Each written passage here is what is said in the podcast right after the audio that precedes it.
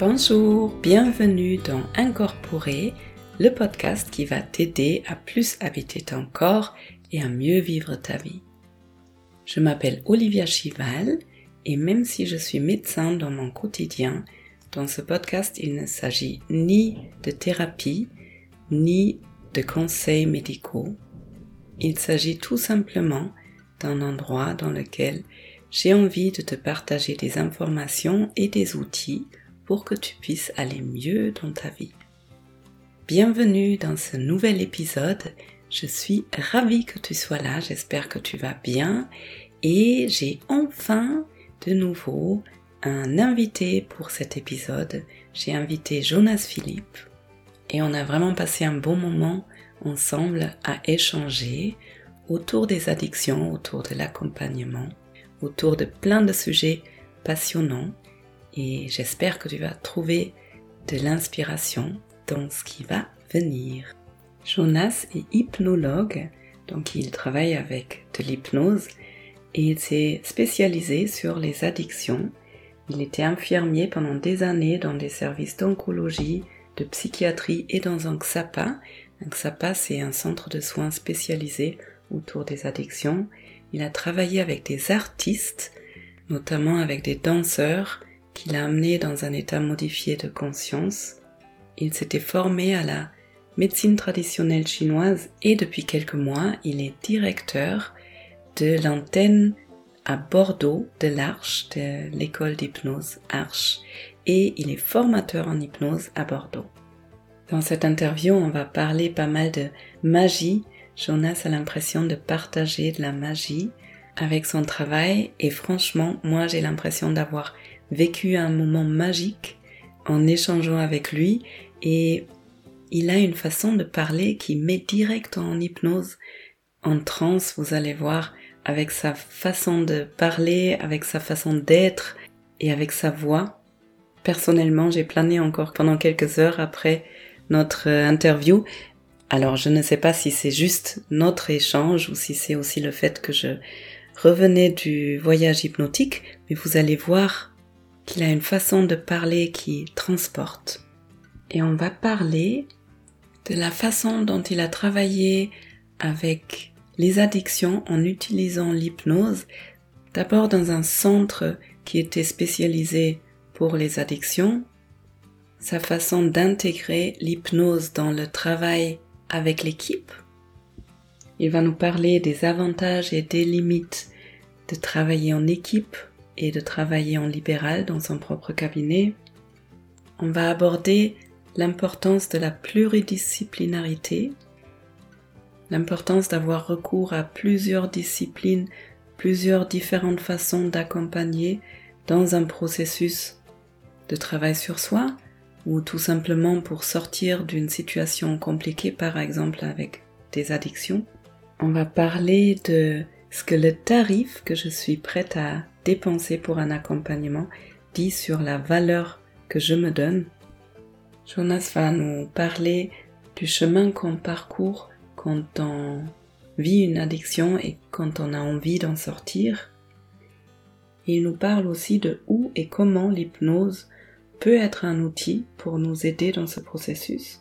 On va parler des notions de conscience, l'inconscience, comment mettre en place des changements et on va aborder les mots accueillir, accompagner, le fait que c'est tellement important que quelqu'un croit en nous quand on veut réaliser quelque chose. Et l'importance d'être considéré en tant que personne et non jugé.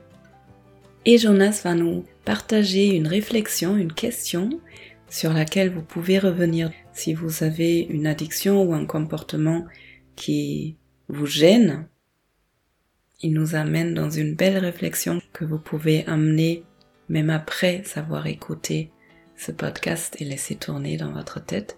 Et si ça se trouve, ça va vous amener dans un début de changement.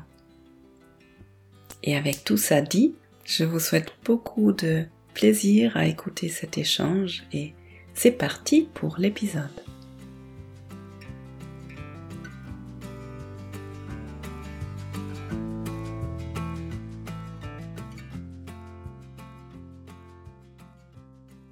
Bonjour, bienvenue. Je suis, je suis vraiment très, très, très heureuse d'avoir avec moi Jonas Philippe, qui est plein de choses, qui est, qui a l'air être une, un très beau personnage, qui est hypnotiseur, qui était infirmier pendant plusieurs années, si j'ai bien compris, en addicto, mais aussi en oncologie, en psychiatrie.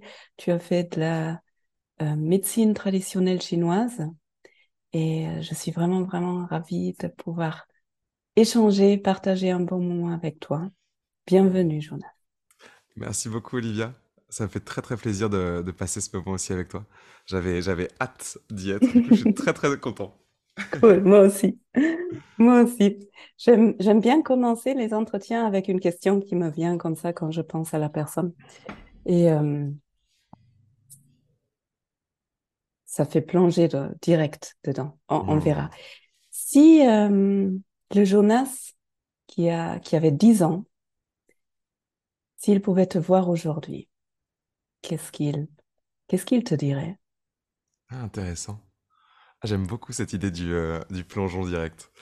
Euh, si le- Jonas qui avait 10 ans me voyait, il me dirait, dis donc, t'as des cheveux longs déjà. Euh, et je pense que s'il voyait là où j'en étais, il, s- il me dirait qu'il est fier d'avoir trouvé un moyen de partager la magie qu'on voyait dans le monde. Je pense qu'il y aurait ça. Et qu'il aurait envie de- d'aller encore plus, d'explorer encore plus ce chemin-là, de, euh, de voir ce qu'il peut y avoir de magique dans, dans les états modifiés de conscience, dans l'hypnose.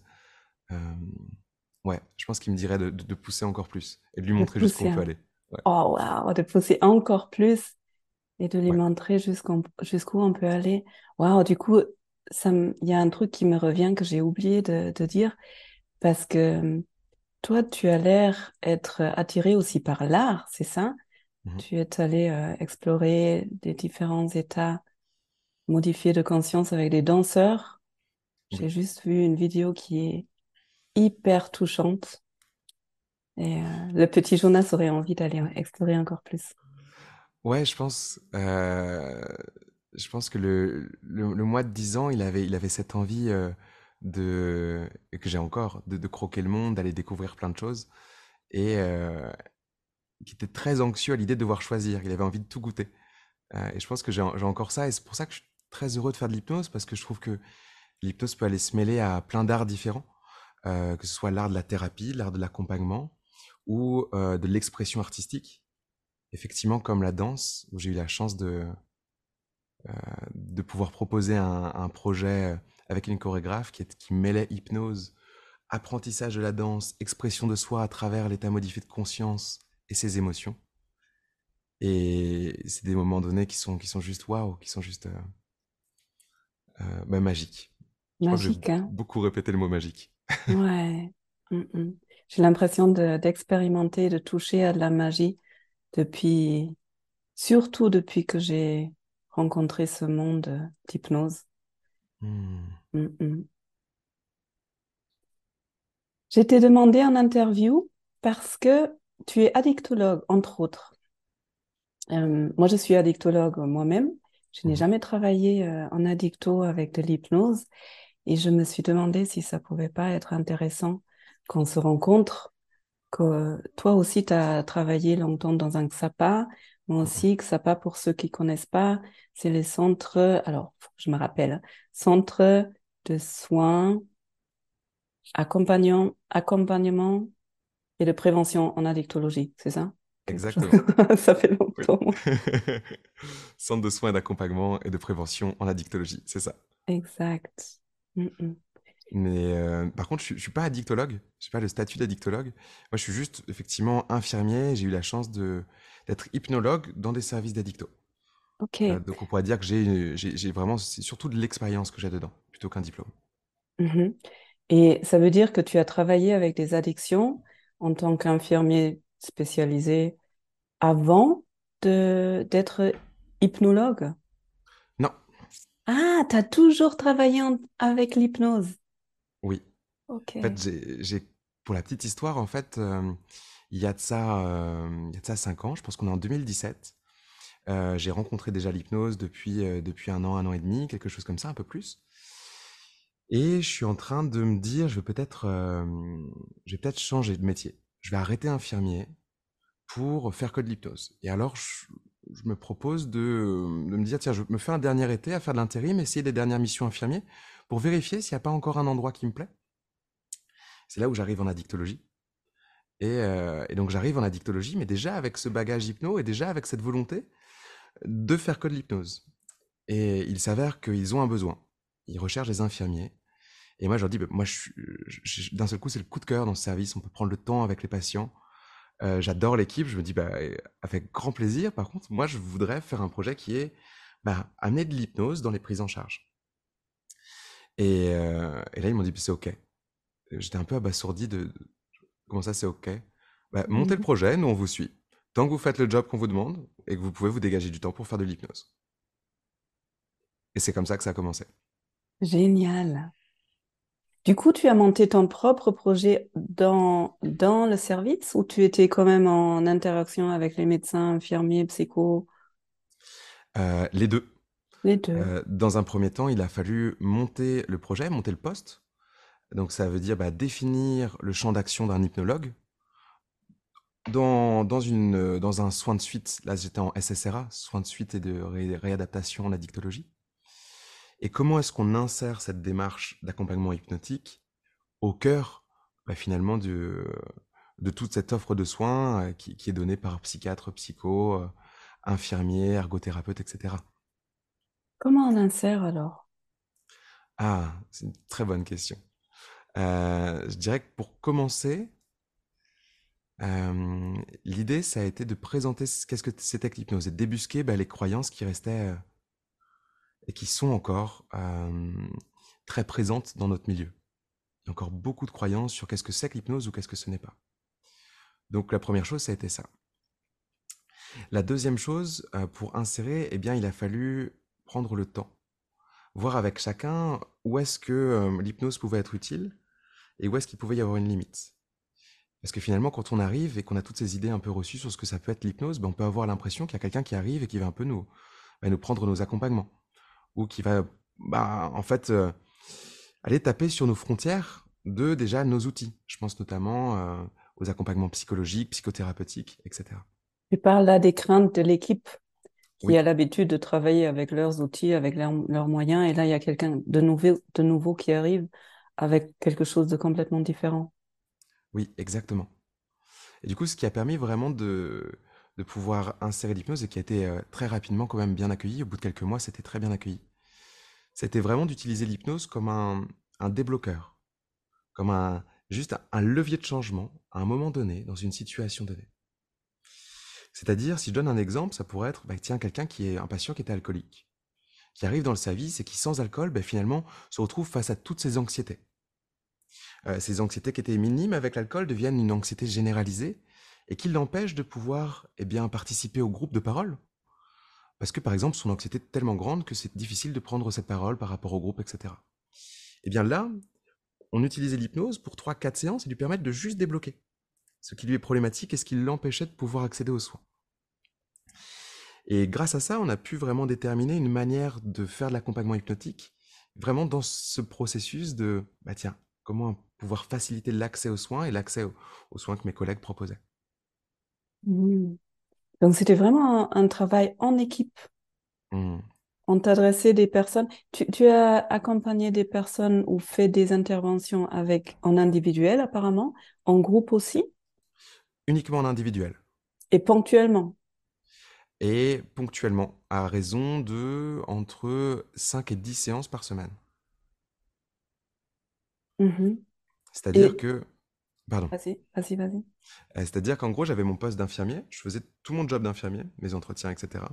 Et je me dégageais à chaque fois une ou deux séances le matin et une ou deux séances l'après-midi en fonction.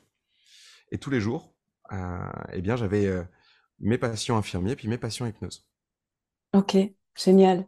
Et du coup, il y avait des patients qui ont bénéficié de plusieurs séances d'hypnose réguliers ou c'était des patients où tu faisais une séance d'hypnose et ils étaient suivis par quelqu'un d'autre? Alors, en règle générale, c'était entre 3 et 5 séances par personne. Par patient. Ouais.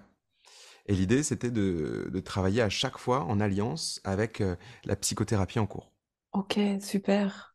Alors pour ceux qui savent pas, en tout cas chez moi, j'imagine que chez toi c'était pareil, les XAPA, c'est plutôt les addictions lourdes. C'est rarement quelqu'un qui vient juste pour euh, arrêter, euh, euh, je sais pas, trois cigarettes par jour. C'est plutôt toute addiction confondue, toutes les substances, souvent l'héroïne aussi, la cocaïne, même le jeu, euh, le sexe. On avait un peu de tout. Euh, et là maintenant, tu as ton propre cabinet depuis quelques années et tu fais des accompagnements en, addicto toujours. Est-ce que tu peux dire, euh, comment dire, moi perso en addicto, j'ai travaillé à l'hôpital dans un XAPA pendant six ans, j'ai monté une ELSA, une équipe de liaison de soins en addicto, en addicto à l'hôpital général. Et euh, j'avais certains outils, mais je trouvais ça assez frustrant. en dehors des médicaments qu'on peut donner pour certaines addictions, euh, il y a des outils comme la balance décisionnelle qui est très très très utile pour mettre la conscience sur pourquoi j'ai un certain comportement, pourquoi j'arrive pas à en sortir alors qu'il y a une autre partie en moi qui veut bien que j'arrête de fumer du cannabis par exemple. Mais euh, j'ai trouvé ça très frustrant parce que j'avais l'impression de pouvoir aider jusqu'à un certain point et après euh, de nager. Du coup, maintenant au cabinet, ce que je fais, quand on m'adresse quelqu'un pour l'addicto, en fait, je les réadresse pour l'addicto et moi, je vais aller travailler en, en thérapie psychocorporelle les origines. Comment toi, tu travailles? Est-ce que tu vois une différence entre le travail que tu as fait au XAPA avec l'équipe, maintenant où tu as ton, propre cabinet, où tu fais tes accompagnements seul, entre guillemets? Mmh. Déjà, je, te rejoins euh, à fond, Olivia, sur ce côté euh, frustrant, euh, quelquefois du travail en addicto. Et, personnellement, moi, c'était une des raisons qui m'a poussé à plutôt aller, proposer de, l'accompagnement dans mon cabinet plutôt que dans le XAPA. Dans le XAPA où on était, il y avait un moment donné où il y avait tellement de demandes en post-Covid que on pas, déjà on n'avait pas assez de bureaux euh, pour pouvoir accueillir tout le monde et on n'avait pas assez de personnel pour pouvoir accueillir tout le monde. Donc très rapidement, euh, j'ai envie de dire qu'on a un peu poussé, euh, poussé le mur du, poussé les murs comme on pouvait, raccourci les horaires de consultation pour pouvoir prendre plus de gens, mais pour moi au détriment d'une qualité de soins. et puis en plus l'addiction c'est une affection chronique, donc c'est pas comme si euh, finalement, au bout de trois consultations, la personne, elle pouvait directement aller mieux et c'était bon. C'est souvent des accompagnements qui sont sur le long cours. Donc c'est très difficile, je trouve, de, pouvoir sentir une file d'attente qui se désengorge euh, parce que les suivis se terminent, etc. Euh, donc c'est aussi ça qui m'a poussé. C'est-à-dire que à la fin au XAPA, on pouvait aller faire des consultations qui pouvaient durer qu'une demi-heure.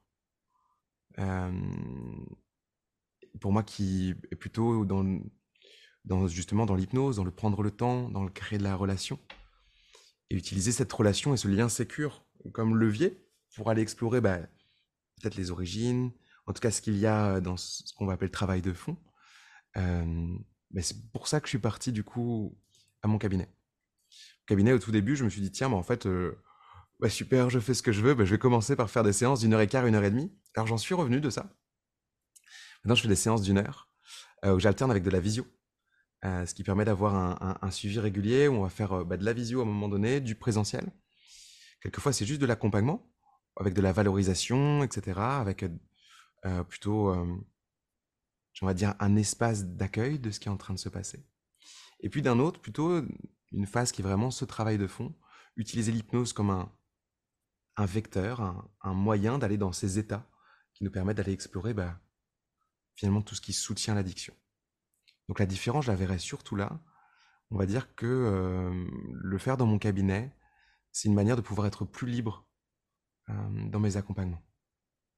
Mmh Par contre, ce qui me manque, c'est mes collègues. Et ça, c'est une réalité. Euh, c'est-à-dire qu'avant, il y avait quand même ces réunions d'équipe où on allait tous ensemble parler du patient, élaborer sur ces problématiques, se dire tiens, mais là, il y a tel truc. Ah, ben moi, justement, je suis formé en ça, ça, ça. Ah, mais c'est quoi ça? Ah, bah ok, bah vas-y, bah tiens, euh, je peux le prendre pour trois séances. Ok, vas-y, prends-le pour trois séances. Après, la personne revient, ça va mieux. Et voilà, moi, j'aimerais un jour pouvoir euh, réussir à trouver un, juste milieu dans tout ça. À la fois cette liberté d'accompagnement qui dure plus longtemps, et en même temps, euh, ce plaisir que de travailler en équipe, d'être à plusieurs, à réfléchir, à élaborer. je trouve que c'est un sacré luxe. Carrément. C'est, elle, elle, est très belle, cette idée de pluridisciplinarité.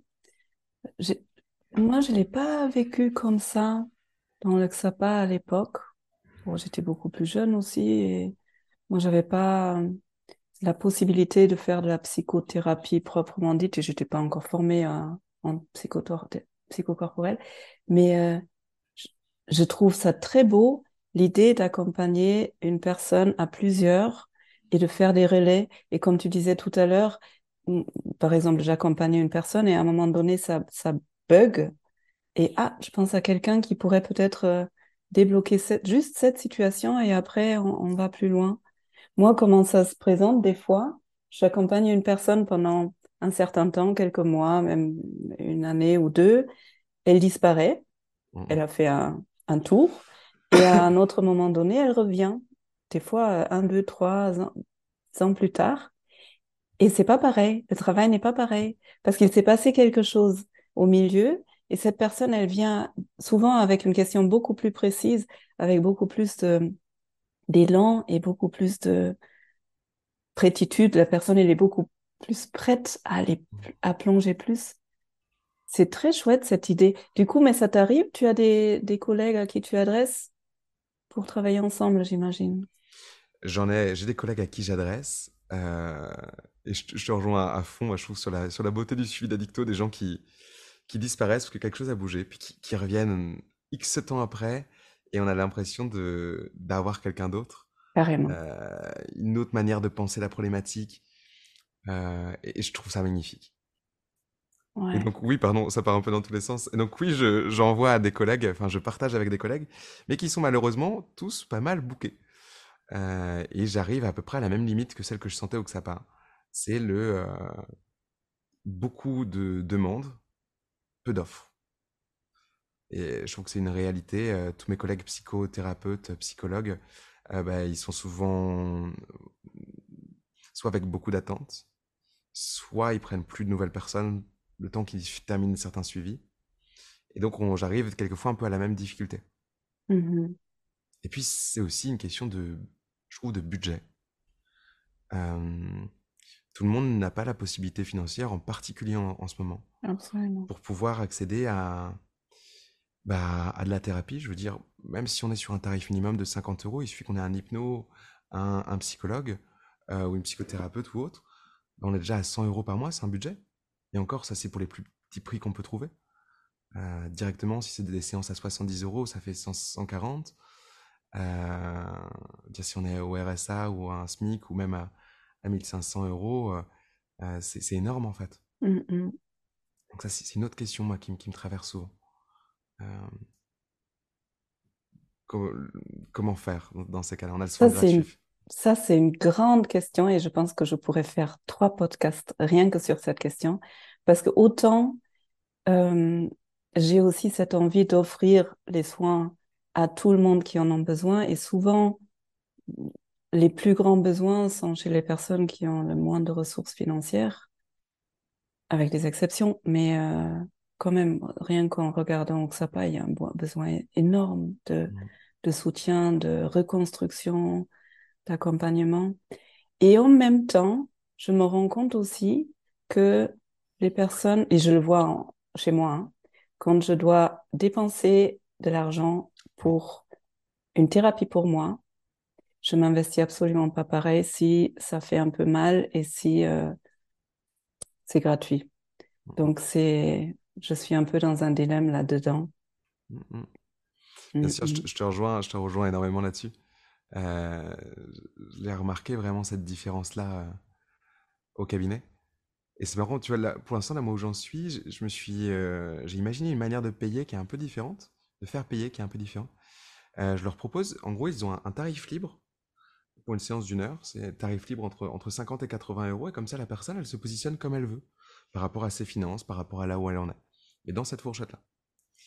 Et je trouve que c'est très intéressant parce qu'il y a aussi le, euh, le fait de devoir faire un choix et de devoir donner une valeur à quelque chose. Et je peux remarquer des fois, il y a des gens dans des accompagnements où ça fait genre Ah non, faut que vous me donniez le prix. Et justement, on ne pas rentrer dans le jeu pour qu'on se positionne. J'aime bien. ah, c'est super intéressant. Du coup, tu pourrais faire une séance rien que sur. Euh, parce que c'est aussi la valeur qu'il se donne. Oui. Combien je suis. Parce que c'est combien je suis prête à investir dans moi, dans ma santé, dans mon mieux-être. Et en même temps, l'argent, c'est tellement connecté à toutes les angoisses existentielles. Donc, rien que cette question, elle est hyper intéressante. Dans la fourchette, là, entre 50 et 80, qu'est-ce que je choisis? Et pourquoi? Et pourquoi? Ouais. C'est ça. Et je pense qu'il y a des personnes qui vont te donner 80, mais c'est plus pour toi que pour eux. Il y en a d'autres qui vont choisir 50 alors qu'ils pourraient facilement 80. Ah, c'est super intéressant. Puis il y a ceux qui bug. Ceux qui bug comme ça, qui restent comme ça. Il me fait, mais moi, il me faut une moyenne. Je dis, bah, entre 50 et 80, vous trouvez la moyenne. Euh, si je mets 65, ça va? Très, très drôle. Il y, a énormément de choses qui se passent à ce moment-là. Ouais, super mmh. intéressant. Mmh, mmh. Pour revenir un peu sur l'addicto, hum, est-ce que je comprends ça bien, qu'au final, les addictions en hypnose, on ne les traite pas forcément avec d'autres euh, techniques. C'est aussi un accompagnement, euh, la recherche de qu'est-ce qui est en dessous, qu'est-ce qui fait qu'il y a ce symptôme addiction, et juste entre guillemets avec un outil différent qui est l'hypnose, l'état modifié de conscience, où on peut aller plus facilement dans l'inconscient pour pouvoir débloquer, comprendre des choses, ou est-ce que dans ton accompagnement avec de l'hypnose, tu as vraiment des outils hypnotiques qui n'ont rien à voir avec euh, ce qu'un médecin pourrait, euh, un médecin normal pourrait proposer mmh mmh. Alors, je dirais que vu que j'ai travaillé en, addicto, je, vais partir sur les mêmes bases et les mêmes grilles de lecture qu'on a actuellement. C'est-à-dire autant euh, le travail sur effectivement la motivation, balance décisionnelle, ces outils-là, euh, que sur la manière de questionner en fonction de là où ils se trouvent dans leur motivation. Euh, bah, je pense notamment à, la grille de lecture de Prochaska, Di Clemente. Euh, donc je vais me baser sur, ces bases. -là. Tu veux juste expliquer rapidement pour ceux qui n'ont jamais entendu Prochaska, les deux Di, Clemente. Prochaska et Di Clemente, c'est deux psychothérapeutes, me semble-t-il, des années 80-90, qui théorisent une manière de voir l'addiction, une manière de voir l'humain, sa psychologie, dans l'addiction. Et ça va nous permettre de mieux cibler où en est la personne, psychologiquement, et comment est-ce qu'on l'accompagne. Globalement, Prochaska et Di Clemente, ils amènent cette idée que pour toute addiction, on commence par le déni du déni, qu'on va appeler euh, la précontemplation. C'est-à-dire vraiment, c'est le moment donné, on ne se rend même pas compte qu'il y a un problème, ça n'existe pas. Et puis, il y, a le, il y a juste le déni, c'est un déni qui est plus caché derrière des excuses. On va dire, c'est le déni du euh, oui, il y a peut-être un problème, mais quand même, mes, copains, euh, ceux du PMU ou ailleurs, ils consomment plus que moi, donc moi, c'est pas si grave. Quelque chose qui se cache derrière. Et en fait, ils vont vraiment élaborer ensemble comment est-ce qu'on passe de ce déni du déni à une prise de conscience qui va amener une décision de soin, une action une consolidation de ce changement et puis progressivement une sortie. Mais c'est pas tout, parce que Prochaska et Di Clemente amènent ce principe très important en addicto, eh bien, d'incorporer dans ce processus, eh bien, l'écart, c'est-à-dire une reconsommation, une sortie de l'objectif, ou une rechute, un retour dans la problématique plus ou moins initiale. Des fois, c'est un retour de la même manière, des fois, c'est retour en pire, des fois, c'est retour en un peu moins. Et l'idée, c'est vraiment d'identifier où en est la personne, pour pouvoir mieux voir qu'est-ce qui peut l'aider à, aller. Je pense notamment, par exemple, souvent un des moments donnés qui est très très euh, sous-coté ou un peu délaissé pour moi, c'est le moment donné de consolidation. C'est-à-dire que très souvent, en tout cas moi je vois dans mes accompagnements, lorsque les personnes décident de venir en consultation, ça y est, ils ont pris la décision, ils rentrent en action, plusieurs séances pour ce travail, ça y est, ça commence à changer. Et là ils se disent, hop, c'est gagné, j'arrête le suivi, j'arrête tout. Et donc, en fait, la phase de consolidation du changement ne se fait pas. Et donc, très rapidement, paf, premier choc émotionnel, premier moment donné où peut-être qu'il y a quelque chose de, compliqué à gérer à l'intérieur, et c'est un retour vers l'addiction.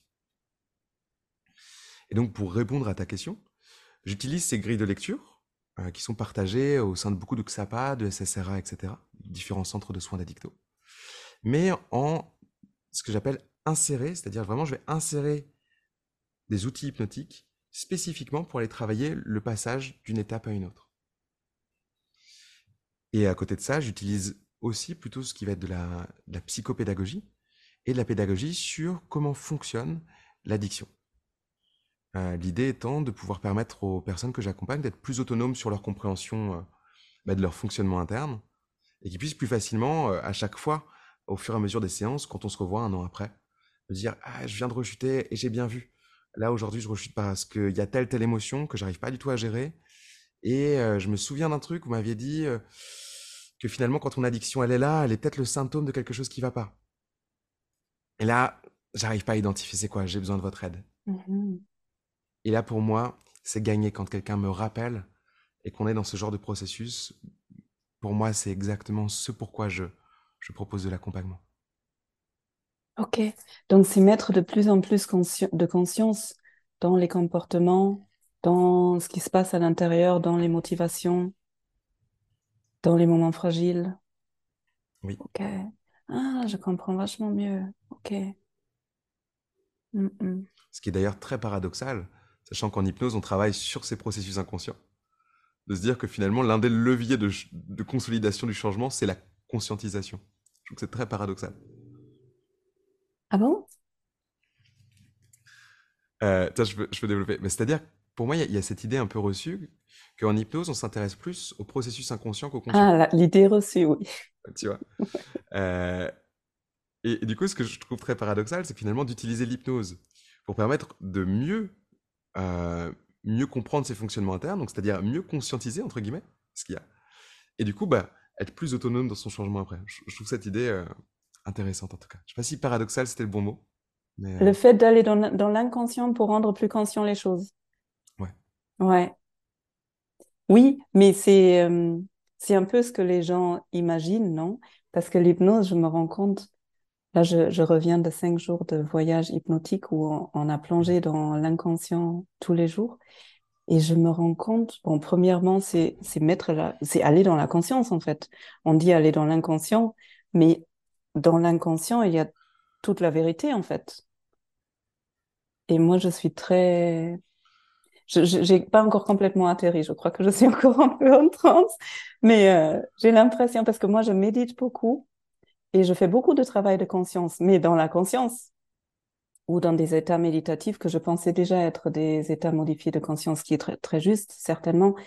Mais avec cette technique d'hypnose, j'ai l'impression qu'on plonge beaucoup plus vite et beaucoup plus profond. Et c'est comme si, euh, avec ces outils qui ont l'air de rien, hein, parce que c'est des fois des tournures de phrases ou, enfin, j'ai pas encore tout à fait compris, mais j'ai l'impression de d'avoir beaucoup plus de conscience de ce qui est réellement là en moi. Hmm. Ça, ça semble probablement aussi très paradoxe, non? Ça semble aussi, oui, exactement. Je trouve que c'est génial parce que j'imagine un peu quelqu'un qui nous écoute et qui a jamais testé l'hypnose et qui pourrait se demander un peu, bah, mais, de quoi il parle? Qu'est-ce que ça veut dire? Euh, En m'imaginant à, la place de, quelqu'un qui nous écoute comme ça, ça me donne super envie d'aller découvrir. J'espère que ça donne envie ça leur donne pas envie de décrocher, de dire bon, ils sont complètement. ils sont barrés. Non, mais effectivement, pour moi, tu vois, l'hypnose, c'est un, un facilitateur. C'est-à-dire que c'est un, moyen de sortir de son état de conscience normal, euh, qui est certes fonctionnel, mais qui est quelquefois très limitant.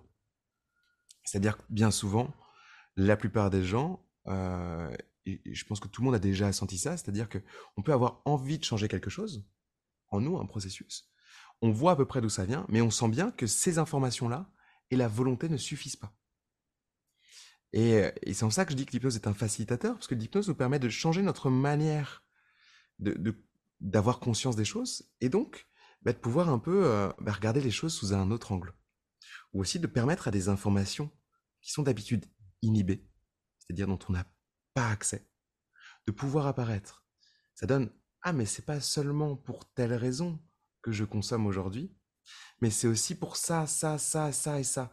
Et en fait, ça dépasse peut-être même mon existence. C'est-à-dire peut-être que c'est aussi quelque chose qui se fait porter par ma famille, qui est systémique. par exemple, là, je, en ce moment, je m'occupe de quelqu'un, qui, une femme qui a, qui a 45 ans et qui s'est toujours considérée comme un homme. Là, on, travaille la question du genre et, et, pas mal de changements. Et en fait, tous les hommes de sa famille sont alcooliques. Wow. Tous. Et en fait, plus elle assume sa question du genre, et en fait, plus elle, elle sombre dans l'alcool en même temps. Et en fait, quand elle, quand elle m'appelle, cette, cette euh, personne-là, elle me dit, en fait, plus j'assume mon côté homme, plus je récupère ce que c'est homme selon ma famille. Et donc, c'est mmh. associé à l'alcoolisme. Et je ne veux pas être cet homme-là. Ah, je trouve que c'est... partout. Ouais. ouais ça m'a passionné, ce... cet accompagnement m'a passionné. On est, en, on est en pause pour l'instant, on reprend septembre, mais... Euh, voilà, voilà, je trouve vraiment que l'hypnose, c'est réussir à identifier les portes qui inhibent des choses, des informations, des souvenirs, des émotions. C'est permettre de les ouvrir d'une manière très sécurisée et adaptée. Si jamais c'est trop, hop, on revient. Si c'est OK, on y va. Et plus on y va, plus c'est OK d'ouvrir. Et du coup, on a de nouvelles informations qui arrivent. Et je trouve que c'est une magnifique euh, manière de, grandir. Euh, ouais. Finalement, plus on se connaît, plus on connaît le monde. Ouais, et carrément l'univers et comment tout fonctionne. Tu dis, en, sécurité, on peut ouvrir des portes qui étaient fermées quand on est prêt, et si on n'est pas prêt, ou ça peut se refermer. c'est si on est dans un cadre sécure, je peux faire confiance à mon propre organisme de, de ne pas ouvrir quelque chose qui n'est pas prêt à être ouvert, j'imagine. Oui et non. Euh, c'est-à-dire que je pense que ça dépend toujours du contexte, ça dépend toujours de la personne. je pense notamment, euh, euh, j'ai quelqu'un qui, dès qu'elle est en dehors de ses, des états d'hypnose, elle est très très anxieuse en ce moment, dont je m'occupe. Ce qui fait que dès qu'elle pense à ses portes à ouvrir, ça déclenche l'anxiété, de la peur réactive. Typiquement, si elle essaie d'ouvrir les portes toute seule, bah, c'est très insécure pour elle. Par contre, avec un accompagnement, avec quelqu'un avec qui il y a de la confiance, il y a un lien de sécurité, et eh ben ça lui permet de pouvoir activer cette ressource de je me sens OK d'aller explorer ça. Mmh, mmh. L'état d'hypnose aidant, car il permet vraiment de se détacher de cette anxiété ou de la transformer. Et dans ce cas-là, quand elle est accompagnée par toi, par, par exemple, il y a ce cadre sécure et où c'est OK pour elle d'ouvrir et de refermer probablement à la fin de la séance pour pouvoir sortir en sécurité. Et justement, vu que à, la maison, peut-être toute seule, il n'y a pas ce contexte sécure, j'imagine qu'elle va pas pouvoir ouvrir. Ou elle va tout de suite refermer parce qu'elle va sentir que hum, je ne le sens pas ça. Oui, effectivement. Et tu vois, c'est rigolo pour une petite parenthèse. Euh, au début de ma pratique, je faisais des séances à domicile chez les gens. Et c'est aussi une des raisons du pourquoi j'ai arrêté. C'est que je me suis aperçu ah que c'était plus difficile pour les gens de venir s'ouvrir chez eux que lorsqu'on euh, on allait complètement ailleurs, qui venaient me voir au cabinet, que c'était eux qui venaient. C'était pas du tout la même démarche. Euh, je remarquais que euh, je mouillais beaucoup plus la chemise, c'était moi qui faisais beaucoup plus l'effort de. Et en fait, je me souviens avec mon superviseur me questionner là-dessus, il me dit mais regarde en fait, c'est toi qui fais 15 km pour aller les voir, qui s'installe chez eux, qui repart après, c'est toi qui fais ces efforts-là en fait. Et donc je te rejoins. Pour moi, c'est finalement aussi permettre dans le contexte d'un cabinet ou d'une mmh. consultation, d'avoir cet espace sécure bah, pour aller travailler sur soi. Parce que des fois, c'est insécurisant, ça fait peur, c'est incertain, c'est inconfortable. Et des fois, on a l'impression qu'on n'a pas les épaules. Et du coup, on a peut-être besoin à ce moment-là d'avoir quelqu'un qui croit en nous. Vraiment. Ça, je trouve ça très important. Mmh. L'idée de quelqu'un qui croit en nous. Mais c'est très intéressant d'aller dans, dans le contexte de la personne parce que autant je peux ça trouver intéressant de pouvoir justement mettre en place des nouveaux fonctionnements, des nouveaux fonctionnements dans mon contexte habituel chez moi, et autant j'imagine à quel point ça doit être hyper confrontant. Parce que dans mon appart, dans mon univers, en fait, il y a mon ancien fonctionnement qui est partout, qui est partout. Et du coup, m'ouvrir là, et toi, tu viens, tu mets un contexte sécure, mais après, tu repars et je suis, je suis là. Alors que quand je sors de mon univers, je vais dans ton cabinet et je retrouve là vraiment un espace euh, autre que je peux quitter et entrer et quitter comme je veux. Je sais pas si c'est très clair ce que je dis, mais les, les deux sont intéressants, mais je peux imaginer que c'est très, ça peut être très, très confrontant de faire ça dans mon chez-moi. Hmm. Euh, ouais. Ça, me fait- ça me pose beaucoup de questions.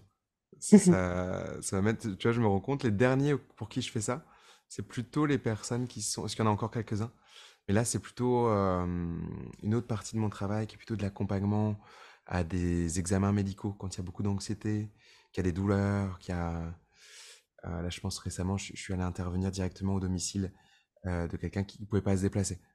Donc là, c'est plutôt des cas, des cas exceptionnels de, ok, on vient donner de l'hypnose pour soulager, aider à dépasser un soin.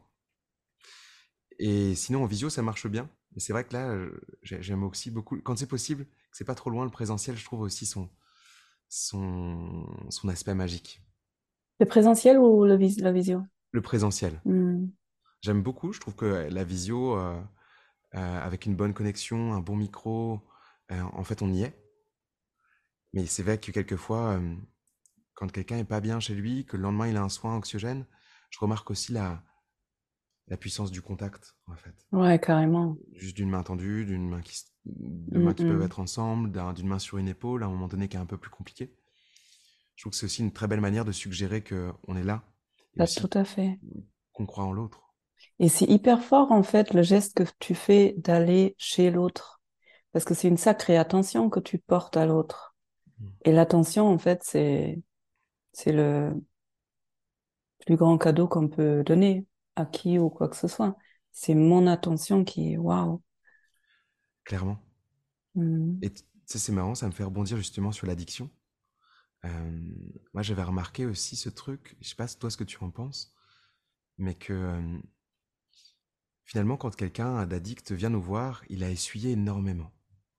Il a essuyé énormément euh, d'une image négative que beaucoup de gens ont projetée sur lui. Et ouais. Ah, t'es un alcoolique, t'es ceci, t'es cela.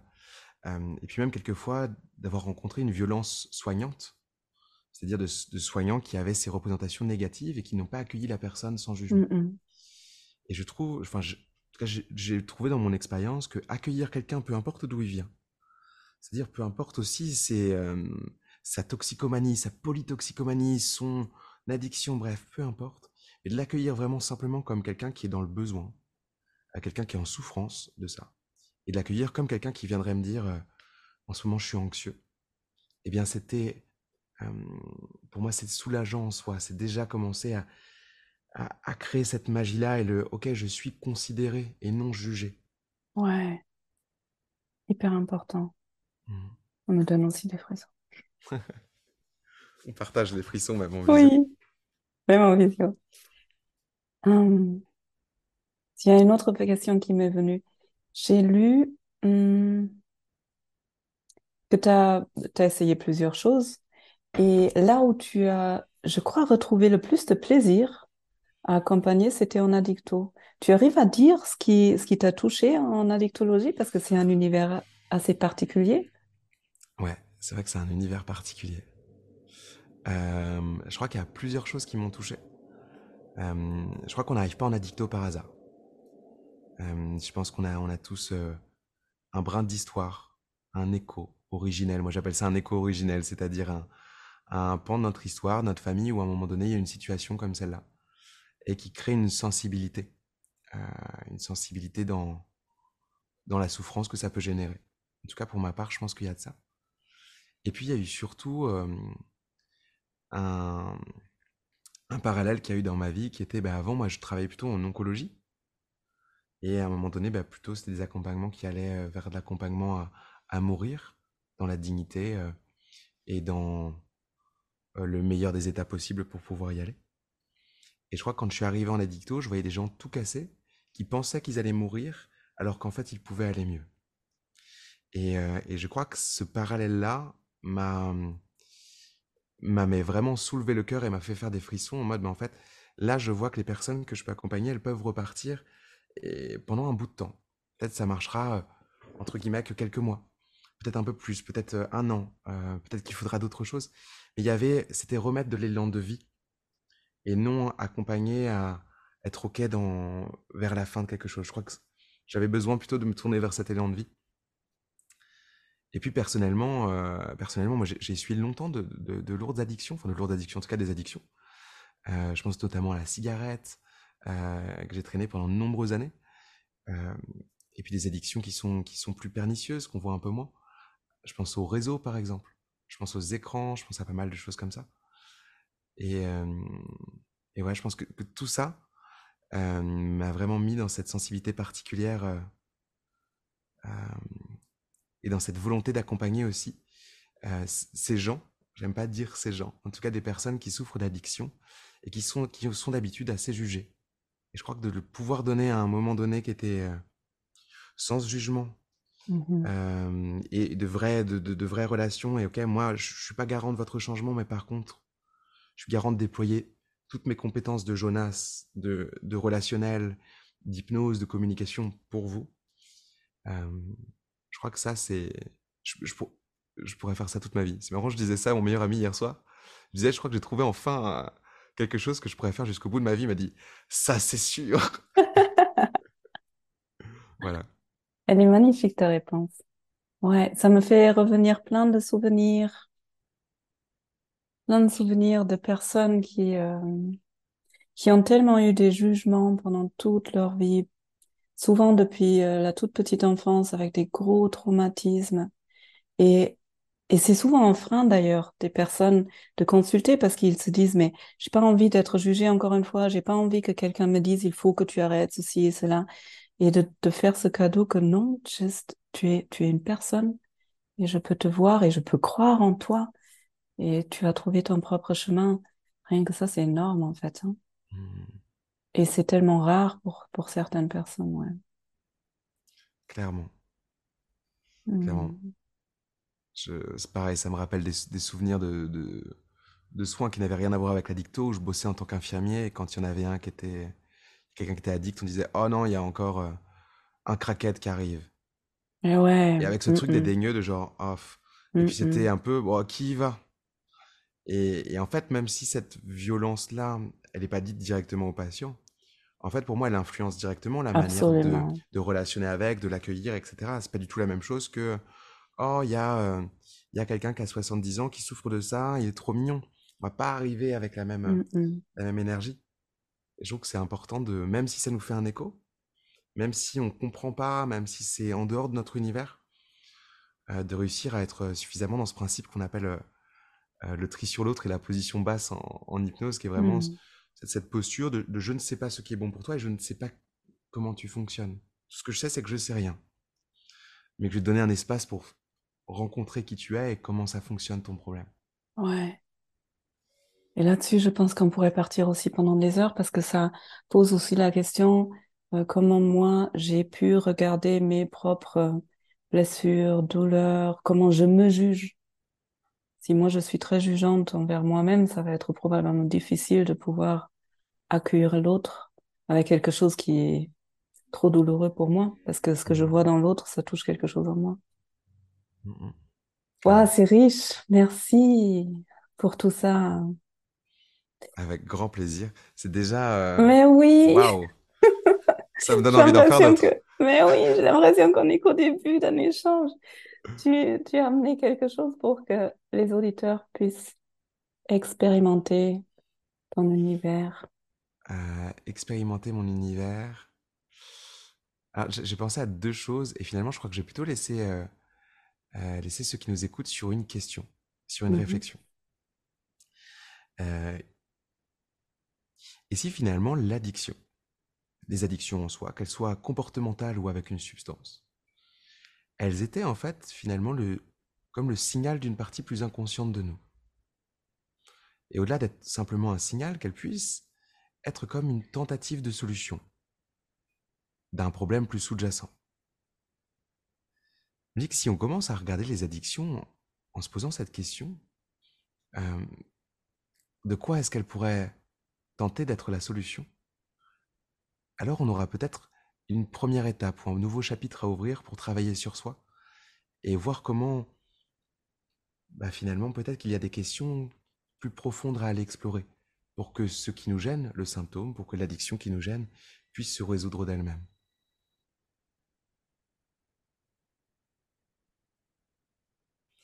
Je crois que j'aime bien partager cette réflexion-là. ça me donne envie d'en faire d'autres. Mais ce sera pour une prochaine fois.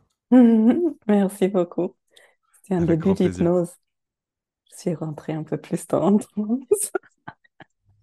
Mais prochain Merci Jonas, avec grand plaisir. Il y a une question que je pose à tout le monde euh, vers la fin euh, de l'échange. Alors, toi, Jonas, maintenant, l'adulte que tu es, quand tu regardes tout le parcours de ta vie, tous les moments difficiles, tous les moments super heureux, tous les moments touchants, tous les hauts et les bas, tout ce que tu as dû traverser dans ta vie, hum, si tu avais trois apprentissages, sagesse, choses que tu voudrais partager avec le hmm. monde, ce serait quoi? Hmm. Euh, waouh, j'adore, j'adore ta question d'intro et j'adore ta question de conclusion. Déjà, elle me met en. Euh, ok, il y a plusieurs choses qui me viennent.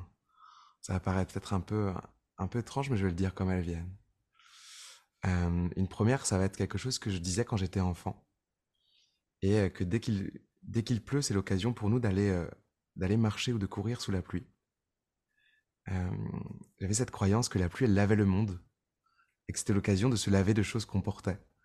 et c'était un rituel que j'aimais beaucoup faire. Je savais pas que c'était un rituel, mais je le faisais beaucoup enfant. Et, voilà, je crois, je crois encore que la pluie nous lave et que c'est une belle manière que de pouvoir y aller et juste penser aux choses dont on a envie de, se laver. Voilà, donc je le fais encore. Pour ceux qui m'écoutent et qui me connaissent, ils le savent. J'aime beaucoup ça. Euh, première chose. Deuxième chose, euh, ce serait euh, par rapport à la magie. J'ai l'impression qu'on arrive dans un monde où peut-être que quelquefois, à mon regard, ça peut manquer de magie. On a tendance à tout vouloir prouver, vérifier selon des grilles de lecture, etc. Et que du coup, on en perd un peu cet aspect de la magie du, de ce qu'on ne sait pas, de s'émerveiller, d'être juste waouh face à ce qu'on nous propose ou ce que la vie nous propose. Et je pense qu'une sagesse, ce serait de se dire, et si finalement chaque jour, rien qu'une fois par jour, on essayait de donner un tout petit peu de magie, ou d'observer un peu de magie dans ce monde, je me dis que ça changerait déjà énormément de choses. Rien qu'une, je sais rien, une, parole touchante au boulanger ou à la boulangère quand on va chercher son pain, un, bonjour particulier, un vrai regard de quelqu'un, euh, je sais pas, ça pourrait être mille choses, toucher à cette magie. S'asseoir avec quelqu'un qui, avec un vieil homme qu'on voit tous les jours et qui est assis sur le même banc. Et aujourd'hui, s'asseoir avec lui, passer cinq minutes à échanger. Euh, je me dis, si, tout le monde avait rien qu'une rien, qu'une fois par semaine, euh, ça changerait déjà beaucoup de choses. Et, euh, une dernière chose, ce serait, même dans les heures les plus sombres, il y a toujours de l'espoir. Je crois que cette croyance, elle restera, je l'espère, jusqu'au bout. bon, merci, merci, magnifique. La première, elle m'a fait particulièrement sourire parce que j'adore la pluie et quand j'étais petite, dès qu'il pleuvait, je courais dehors et je dansais sous la pluie. Je le fais moi maintenant. Et moi, j'avais la croyance que la, pluie du mois de mai, elle rend grande et belle. J'ai beaucoup dansé sous la pluie du mois de mai. Je suis, je suis pas forcément, j'ai, j'ai pas grandi beaucoup, mais ah, ah ouais, on partage cette, cette, euh, cet amour pour la pluie. Merci beaucoup, Jonas. Merci magique. beaucoup, Olivia. Moi, j'ai l'impression d'avoir vécu un, grand moment de magie avec toi. Merci beaucoup. Si maintenant quelqu'un qui nous écoute ressent cet appel et waouh, se dit cette personne elle a l'air euh, magique et j'ai vraiment envie de la rencontrer, travailler avec elle, avec toi. Euh, où est-ce qu'on peut te trouver? Déjà, cette personne est bienvenue. Mais à partir de septembre, Et, euh, alors, on peut me trouver sur, euh, soit sur mon site. euh, Je vais Jonas, mettre dans les champs notes. ouais, jonas-hypnose.com, où là, il y a toutes mes informations, mes différents liens sur, sur ce que je fais. Et euh, sinon, sur ma page Facebook, Jonas Philippe, hypnologue. Là, il y a mes infos aussi. C'est essentiellement là-dessus qu'on peut trouver, euh, qu'on peut trouver les infos, me contacter. Euh, sachant que tout est mis à, mis à jour, on va dire, une fois par trimestre. Sur les informations de mon site, sur ce que je fais, sur euh, là où j'en suis dans ma pratique. Super, merci. Quelque chose que j'ai oublié de dire, c'est que tu es aussi directeur, c'est le bon mot, mais tu animes euh, le centre de formation de l'Arche à Bordeaux depuis Oui, quoi, quelques mois? depuis quelques mois, effectivement, j'ai aussi oublié, c'est tellement récent que j'oublie. Euh, oui, j'ai la chance de diriger l'antenne euh, bordelaise euh, de l'Arche, donc euh, où on dispense les formations euh, de cycle 1, c'est-à-dire tout ce qui permet de, de passer de on ne connaît pas l'hypnose à devenir praticien, praticienne en hypnose. Mm. Euh, et c'est c'est vraiment une- un nouveau chapitre qui commence. Là, on est rendu à la moitié du niveau. Ça y est, une première génération de techniciens, techniciennes diplômés. Waouh, Et donc là, j'ai déjà hâte de les retrouver en septembre pour continuer l'aventure. Donc on peut aussi venir se former avec toi Oui, en hypnose, en magie. Mhm. Mm. Un énorme merci. Merci pour cet échange. Merci pour la belle personne que tu es et pour tout ce que tu amènes dans ce monde. C'est précieux. Merci beaucoup, Olivia, pour cette invitation et, euh, et pour ta, ta qualité dans tes, dans tes questions. J'ai vraiment adoré à ce moment. Merci beaucoup. Merci. Moi aussi.